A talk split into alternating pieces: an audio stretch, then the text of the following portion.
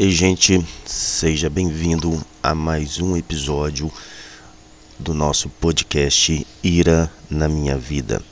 Esse podcast eu vou falar um pouco sobre os novos acontecimentos, né? Carnaval.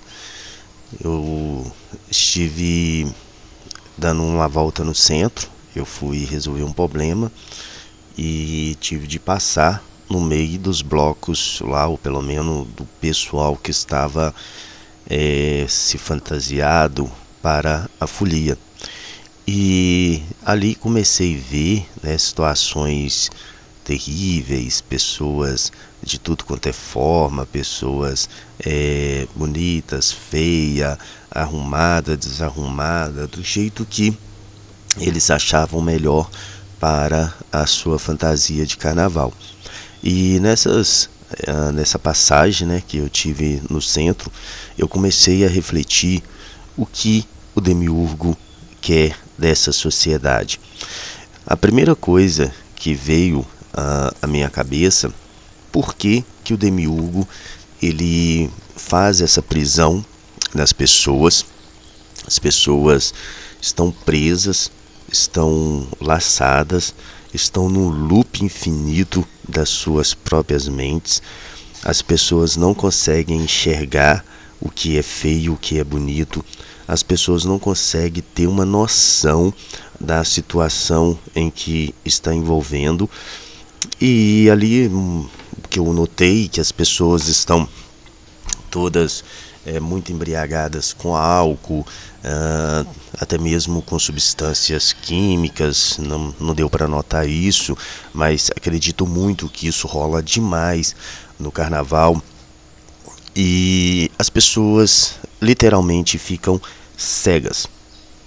Por que, que o demiurgo cega as pessoas uh, em situações como essa?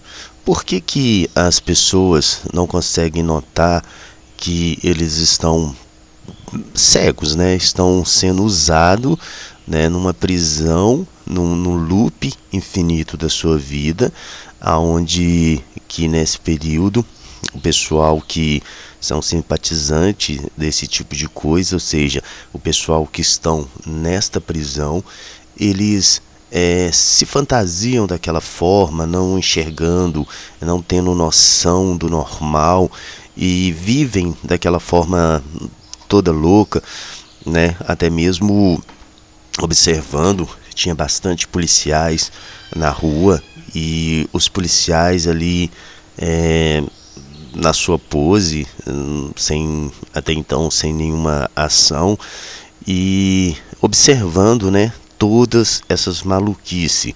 E eu comecei a fazer um paralelo ali naquele momento sobre a nossa vida cotidiana. É, observei o seguinte: se você entrar dentro de um ônibus num dia comum, sem camisa, uh, o motorista não deixa nem você entrar. Ali dá uma confusão, ali dá um, um problema. Você não consegue descer na estação sem camisa, você não consegue circular no centro sem camisa, né? você quiser fazer um teste, eu não tenho coragem, mas talvez a gente ache uma pessoa que tem coragem de circular no dia comum sem camisa, ou até mesmo pegar uma mulher e mandar ela circular no dia comum com aquelas vestes é, extremamente sexuais, sensuais, né? Que elas é, utilizam no carnaval, e nós vamos ver que no dia comum isso vai ser discriminatório.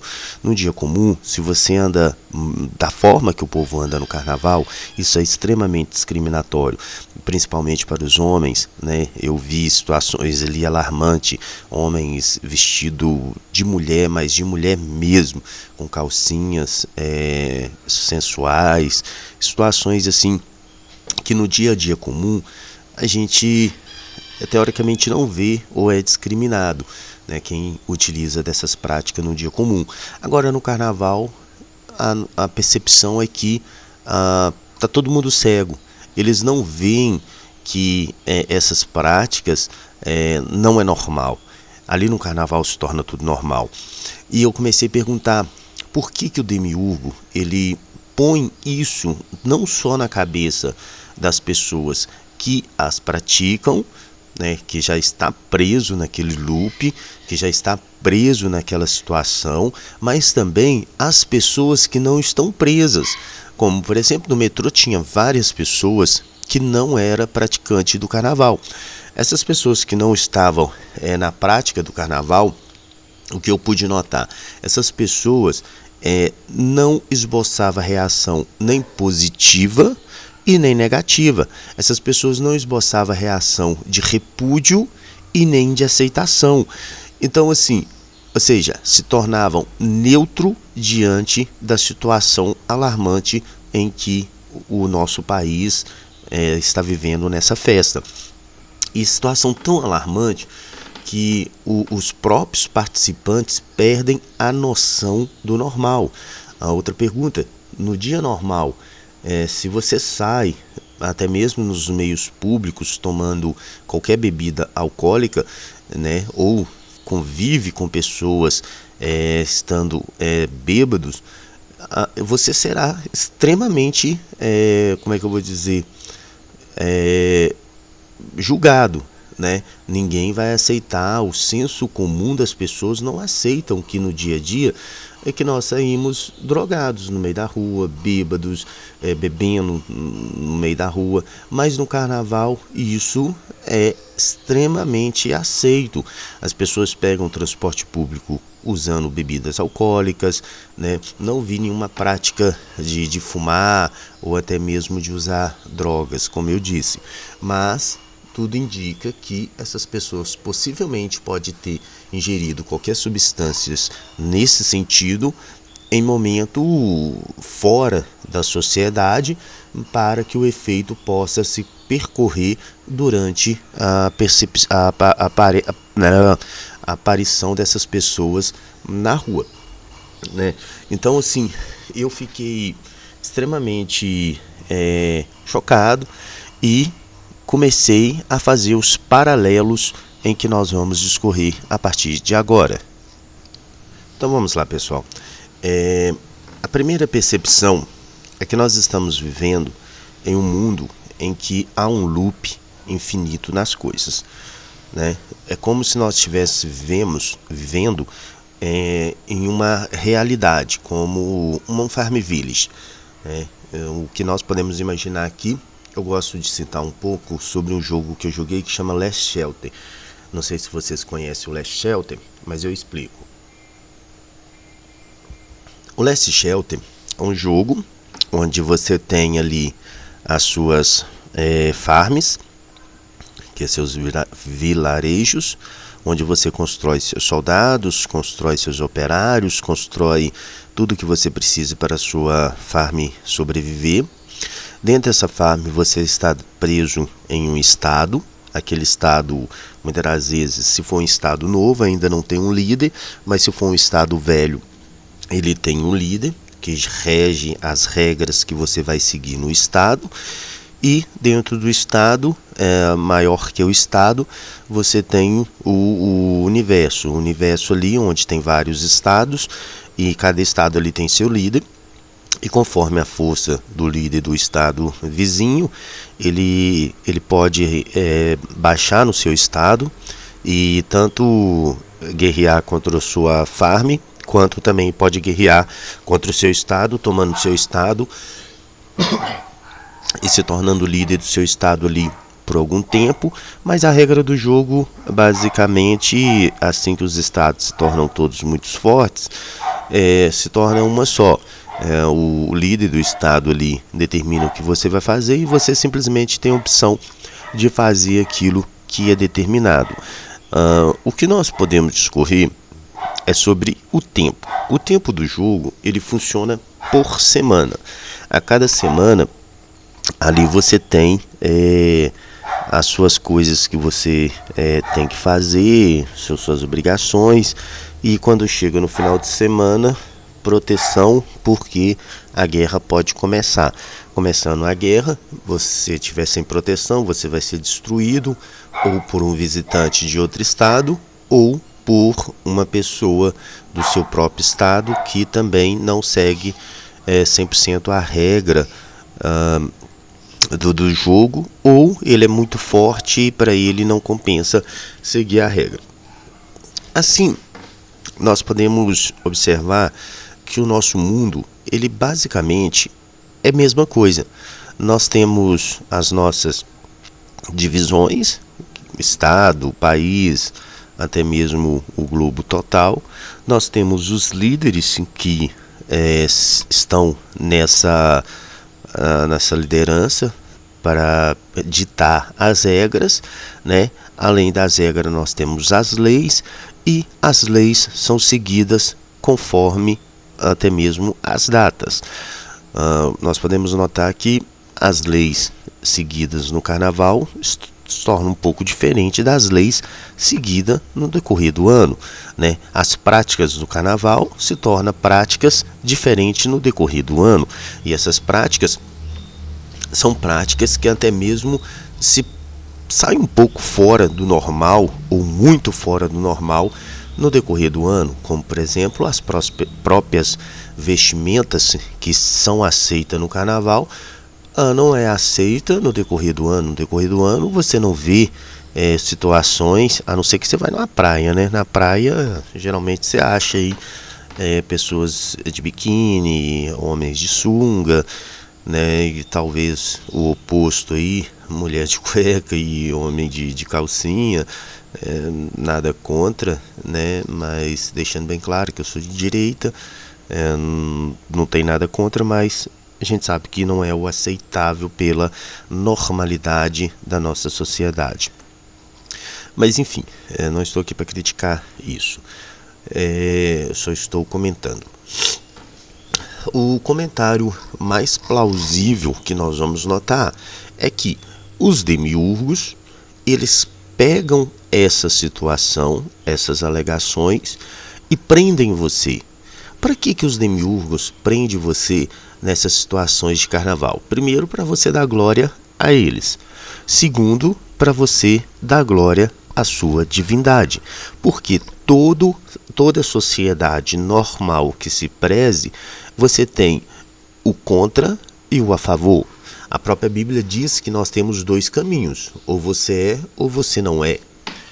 E o que nós podemos notar, que fica oculto de todo mundo, é que nós temos de fato três caminhos. O primeiro caminho que todo mundo tem é o caminho da prisão. Por que, que você está preso? Por que, que você não consegue fazer tudo o que você quer? Por que, que você não consegue resolver todos os seus problemas assim, ó, no estralar de dedo? Por que, que você não consegue fazer as coisas que você se planeja? Por que, que você não consegue sair do seu, digamos, do seu mundinho e alcançar mundos maiores? Claro que toda regra tem suas exceções. Há pessoas que conseguem é, sair desse mundo, fazer coisas maiores, ou se dá bem ou se dá mal, isso não é o, o caso aqui. Mas se você pegar uma grande parcela da nossa sociedade, eles são presos na, na, sua, na sua vida. Ele é extremamente preso, não consegue sair da sua vida. E a pergunta é: por que, que os demiurgos te aprisionam nessa vida? Por que, que você faz sempre as mesmas coisas? Porque quando você descobre uma coisa que possivelmente te dá prazer, você não esquece daquela coisa e sempre está a fazer aquele ato? Por que, que você não consegue é, sair fora dos laços que te prendem? Os laços que te prendem, o primeiro deles a ser citado é os vícios. Porque quando você adquire um vício, você não consegue se libertar daquele vício tão facilmente? Por que, que você não consegue sair dessa prisão que te aprisiona? Porque você não luta sozinho. Porque tem algo lutando a, ou melhor, contra você, para que você possa estar sempre no mesmo loop infinito da sua vida, para que você sempre esteja fazendo as mesmas coisas, porque existem situações espirituais que estão se alimentando de você nessa situação. A gente pode pegar um versículo que Jesus fala, acho que foi Jesus que falou em Mateus, se não me engano, ah, se eu tiver errado, depois me corrige. Que Jesus fala que um espírito, quando sai de uma casa, ele deixa aquela casa, blá blá blá, depois ele vai, faz uma verificação, acha aquela casa vazia e limpa. Então ele entra e traz com ele mais sete espíritos. Por que, que o espírito ele sempre está buscando casas para morar? É porque eles vivem na mesma situação que nós. Nós precisamos de lugares para morar e lugares para estar nos alimentando. E assim são os espíritos. Eles sempre estão se alimentando de você. O mundo espiritual é basicamente isso. Apesar de que nós temos também uma outra luta, que é a luta da nossa essência. A nossa essência foi, já foi construída para que nós estivéssemos em uma prisão, para que nós estivéssemos aprisionados a cada dia, a cada momento das nossas vidas. Por que, que nós temos essa essência de estarmos presos? Porque construíram para nós dessa forma. Então, a primeira coisa que eu noto é as adorações. Quando uh, os, os demiurgos te prenderam, te coloca na sua situação de vida que você está preso, que você não consegue sair para fazer nada, que você não consegue é, resolver os problemas que afetam sua vida, que seja bem ou que seja mal. Você não consegue resolver esses problemas porque existem situações de autoalimentação ali por parte do mundo espiritual. Como vencer tudo isso? Só Jesus. É o único que nos amou, o único que nos amou primeiro, que criou situações para que nós não praticássemos as práticas de prisão. Jesus também, quando ele veio a essa terra, ele veio destinado a ser preso. Ele veio destinado a cumprir agendas que foram escritas para ele pelos seus enviados, né? E quando Jesus chegou aqui, ele simplesmente falou: Não, não vou fazer isso. Eu vou vencer esse povo, mas por amor, não por imposição. Eu não vou ser o, o, o que vocês escreveram para mim ser. Eu não vou entrar nesse loop de prisão onde eu vou ficar sempre fazendo as mesmas coisas e vou ser lembrado por ser um soldado aprisionador, guerreiro, é, sei lá, sanguinário, matador. Não vou ser lembrado por isso. Eu vou ser lembrado o cara que veio pelo amor. Né? E Jesus nos amou tanto que ele entregou a sua vida por nós. Por que, que ele entregou a sua vida por nós? Porque ele não cumpriu a agenda que foi descrita para ele. Então, já que você não serve para nós, você vai morrer. Foi isso que dizem uh, para ele lá na espiritualidade. Você vai morrer.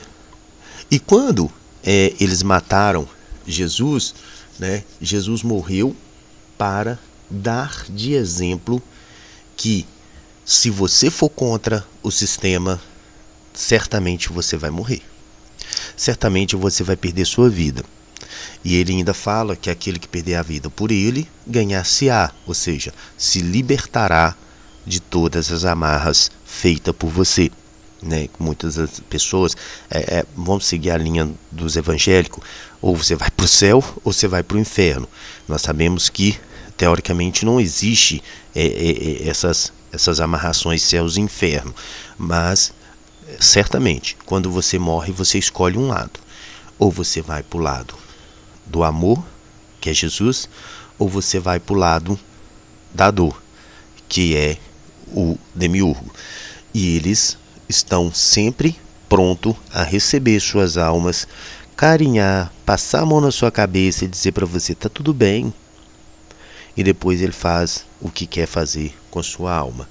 E a única pessoa que vai te tirar, te transcender para um lugar melhor, que nós podemos seguir a linha dos evangélicos, te levar para o céu, é Jesus é o único que pode, quando você sai daqui por amor, que você não fez nenhuma amarração que foi feita para você, que você saiu fora de tudo isso, que você entendeu o recado, você consegue sair em Jesus por amor. Então vamos continuar aqui. A segunda coisa que eu queria dizer são as adorações. Você sabia que o carnaval ele não é feito como as pessoas muitas vezes têm a questão do bem e do mal, do diabo, dos demônios, é, Deus, é, Deus é bom, diabo é ruim, aquela questão toda. Vamos tirar um pouco essa situação e vamos analisar sobre a perspectiva de que as adorações no carnaval ela vai sim para Deus. Por que, que sempre vai para Deus? Porque ele criou o bem e o mal. Quando você está programado a fazer o mal, ele se alimenta disso também. Tem divindades, espiritualidades, tem tudo que se alimenta 100% do mal. Quando você renega o mal e pratica o bem, você também tem quem se alimenta disso. Quem se alimenta disso é o amor. E o amor nos leva a Jesus. Então existe também o outro lado que se alimenta das nossas bondades.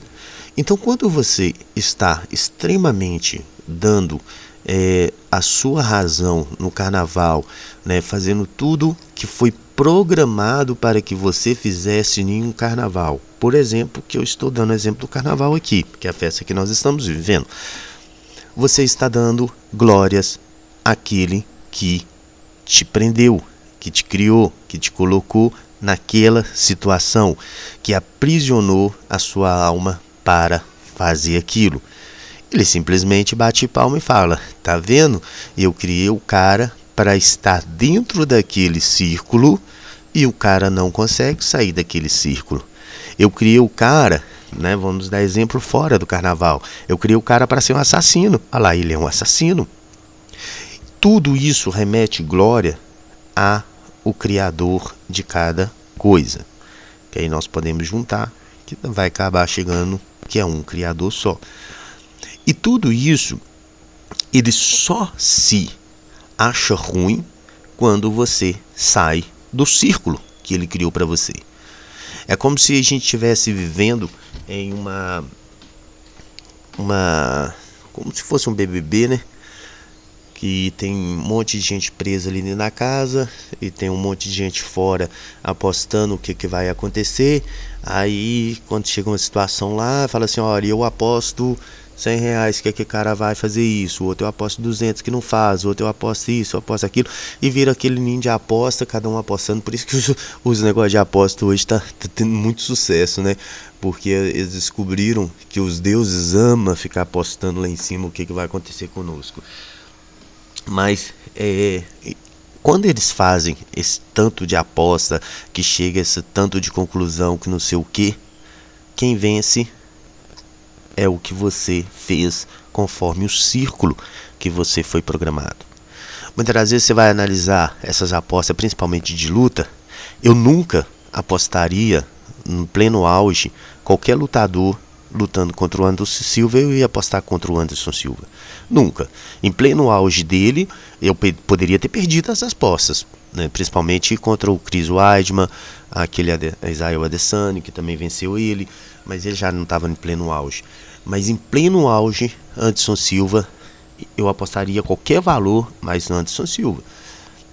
Por quê? O círculo que envolve o Anderson Silva em pleno auge era o círculo da vitória. Ele ia vencer. Ele tinha um coelho na cartola, né? Lembro muito bem da luta com Chelsone. Chelsone, ele fez de tudo certo para vencer. Um cara bruto, verdadeiro West. Ele luta muito bem, joga a luta no chão. Dificilmente um cara consegue ficar em pé com o Chelsone. Um cara muito experiente no chão. E até ali beirando o último round, não sei se foi os últimos minutos que eu não lembro mais 100%. Cara, quem apostou no Anderson Silva estava extremamente chocado por perder aquela quantia de dinheiro, por perder aquele, aquela luta, por perder tudo e cara, ia dar uma azarada ali naquela luta. Mas o Tio Sony simplesmente vacilou e o Anderson Silva venceu ali nos últimos momentos, porque não tinha nem chance dele vencer mais por ponto. Ele podia fazer o que ele quisesse, só o nocaute resolveria o problema. E ele conseguiu esse nocaute. Então, o círculo vicioso que leva o Anderson Silva era da vitória. Em pleno auge ali, cara, ninguém apostava no Anderson Silva numa derrota. Só os mais retardados possíveis que poderia apostar, até mesmo os que venceram posso dizer que eles foram retardados. Os que venceram é, quando apostou aí no Chris Weidman, esses caras trabalharam como um verdadeiro retardados, porque eu não apostaria. Anderson Silva era o favorito e sempre foi, sempre será, desde que ele esteja no auge dele. Hoje já está fora do auge, hoje já está né, mais lento, então ele não vai conseguir atingir as grandes performances devido a isso. Então, gente, eu fiz uma pausa e vou finalizar aqui. Bom, uh, o que, que eu quero finalizar com vocês é que, uh, como eu disse mais anterior, Jesus foi a única pessoa que saiu do círculo, que saiu do, do, do aprisionamento que foi feito conforme as agendas que foram programadas para Jesus. E você também deve, deve, na sua vida, sair dessas amarras, sair dessa, dessa agenda é, que foi criado para você. Como? Como sair dessa agenda? Como fazer isso? Primeiro, a primeira coisa que você tem que observar é sair fora das mentiras, das situações que, que possa te colocar em perigo, né? Amar o próximo como a ti mesmo, igual Jesus mandou parar de irar com os outros, parar de brigar com os outros, parar de ficar discutindo, aguentar muitas das vezes sacos que a gente não aguentaria, vamos dizer, aguentar uma alavanca atravessada aí, porque infelizmente Jesus pediu para que nós pudéssemos amar o próximo como a nós mesmos. E quem ama não faz nada disso. Não fala mentira, não engana o próximo, não rouba, não mata. Uh, faz um monte de coisa, mas não faz essas coisas que é falta de amor. E uma das coisas que é muito falta de amor que o povo faz hoje, infelizmente, é a mentira, a enganação e a falta de compromisso em todos os sentidos da vida. Então eu falo com vocês agora, finalizando essa live, essa, esse podcast Ira na minha vida que vocês possam se conectar com Jesus, sair do ciclo vicioso que os prendem, sair do mundo de prisão que foi escrito para você e começar a viver um mundo de liberdade em que Jesus te colocou. E ele só te colocou nesse mundo de liberdade porque ele vos amou. Se ele não tivesse te amado, ele também estaria no círculo vicioso. Muito bom dia a todo mundo. Tchau.